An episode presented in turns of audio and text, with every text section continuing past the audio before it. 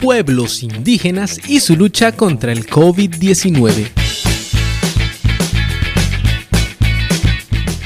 En la capital de Ucayali, con el objetivo de erradicar el COVID-19, surgió el famoso Comando Matico.